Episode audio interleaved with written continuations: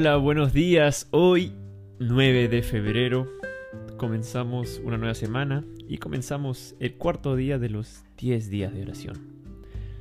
El día de hoy tenemos una meditación bastante interesante y tiene como título Recibiendo el rescate. Y voy a compartir con ustedes un versículo de esta mañana. Por lo tanto, ya no hay ninguna condenación para los que están unidos a Cristo Jesús, pues por medio de Él la ley del Espíritu de vida me ha liberado de la ley del pecado y de la muerte. En efecto, la ley no pudo liberarnos, porque la naturaleza pecaminosa anuló su poder. Por eso Dios envió a su propio Hijo en condición semejante a nuestra condición de pecadores para que se ofreciera en sacrificio por el pecado.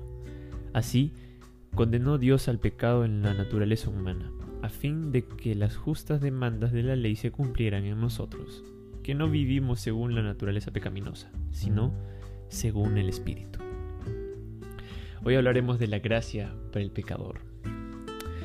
Sabes que solo mediante la sangre del crucificado, la sangre de nuestro Señor Jesús, hay purificación del pecado. Solo la gracia de Cristo puede habilitarnos para resistir y dominar las inclinaciones de nuestra naturaleza caída. Abandonada a sí misma, la voluntad humana no tiene verdadero poder para resistir y vencer el mal. Las defensas del alma quedan destruidas.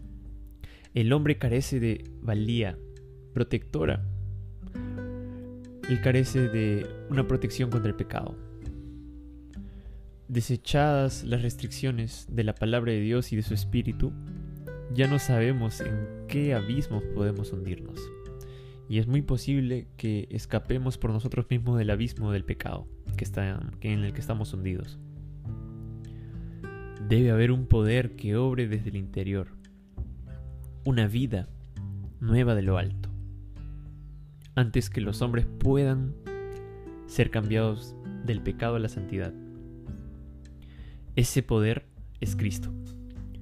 Solo su gracia puede vivificar las facultades muertas del alma y atraerlas a Dios, a la santidad. Así que debemos someternos a Cristo.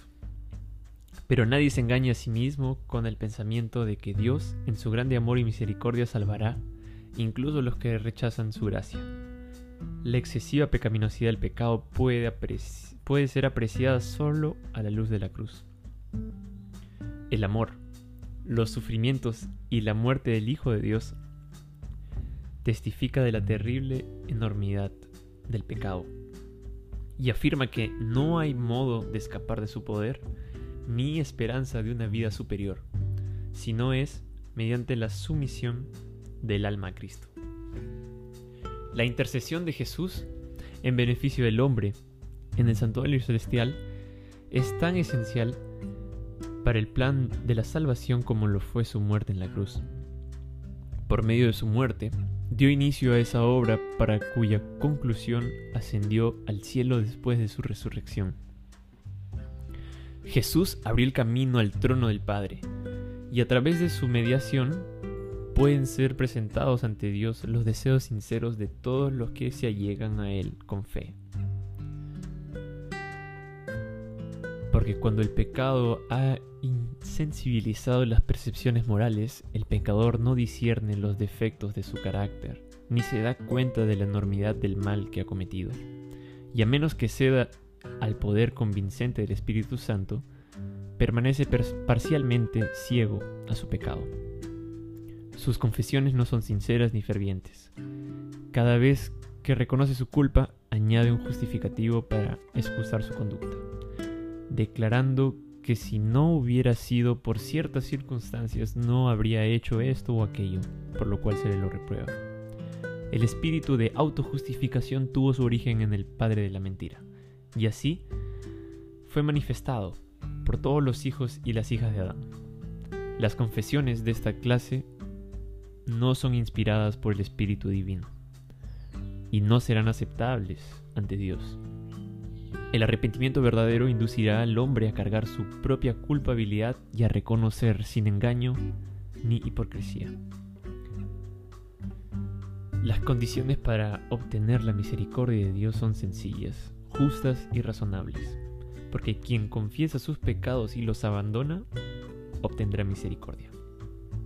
Quienes no han humillado su alma delante de Dios, reconociendo su culpa, no han cumplido todavía la primera condición de la aceptación. Si no hemos experimentado ese arrepentimiento del que no hay que arrepentirse, y si no hemos confesado nuestros pecados con verdadera humillación de corazón, quebrantamiento de espíritu, aborreciendo nuestra iniquidad, entonces nunca hemos buscado verdaderamente el perdón de nuestros pecados. Y si nunca lo hemos buscado, jamás hemos encontrado la paz de Dios. Porque la única razón por la que no obtenemos la remisión de nuestros pecados pasados es que no estamos dispuestos a humillar nuestro corazón y cumplir con las condiciones de la palabra de verdad.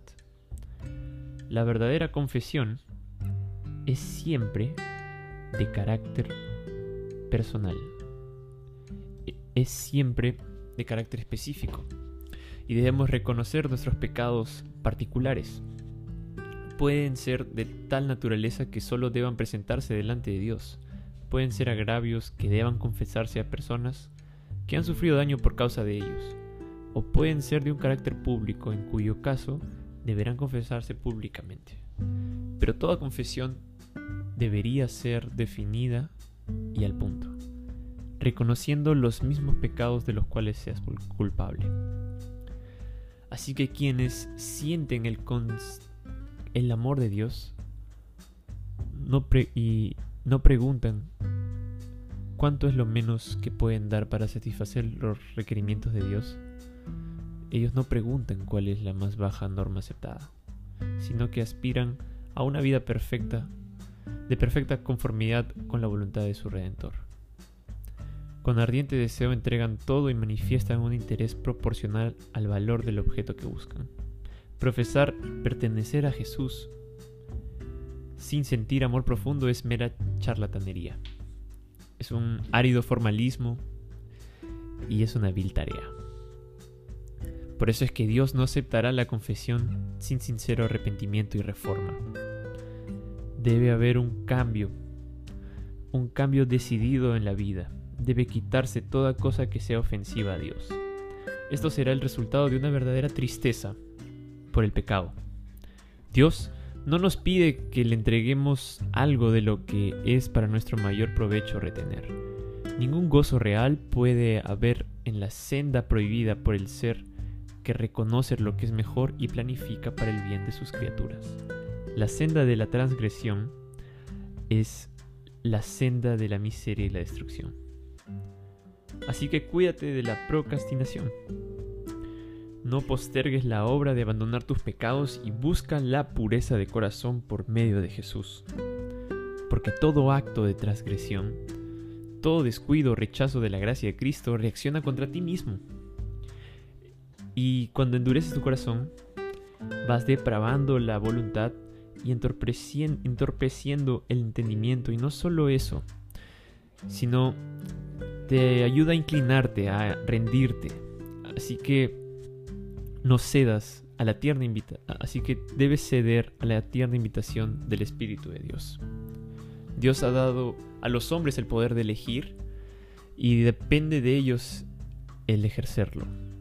Tú no puedes cambiar tu corazón, tú no puedes por ti mismo dar tus afectos a Dios, pero puedes elegir servirlo, puedes elegir darle tu voluntad, darle tu vida. Entonces Él obrará en ti tanto el querer como el hacer, de acuerdo con su voluntad. Así que, bien, ya que te has consagrado a Jesús, no vuelvas atrás, no te separes de Él, sino día tras día. Di, soy de Cristo, porque me he entregado a Él, y pídele que te dé su espíritu y que te guarde por medio de su gracia, porque es consagrándote y creyendo en Él todos los días y de esa forma tú podrás ser hecho su hijo.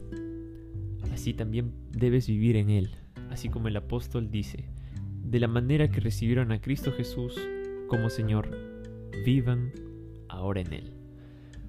Porque donde hay no solo una creencia en la palabra de Dios, sino también una sumisión de la voluntad a Él, donde se le entrega el corazón y los afectos se fijan en Él, allí hay fe.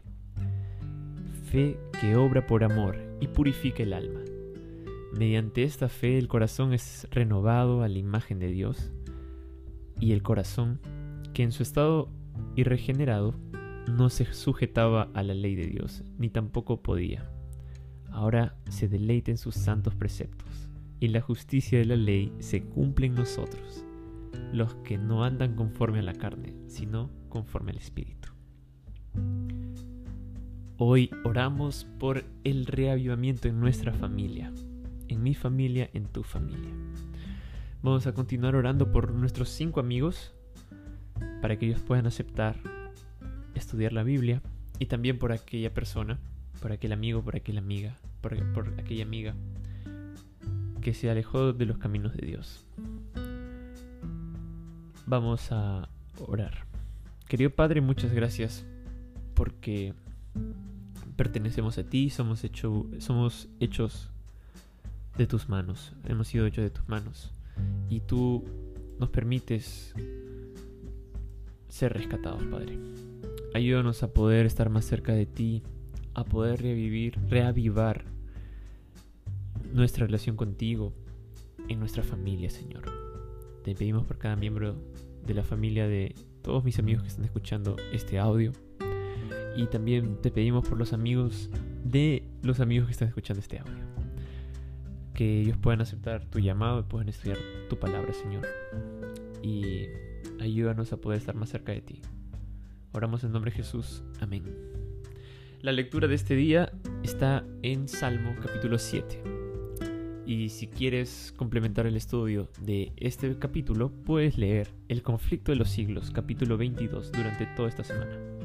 Que Dios te bendiga, te dé una bonita jornada, feliz semana para ti, un fuerte abrazo y nos vemos mañana. Chau.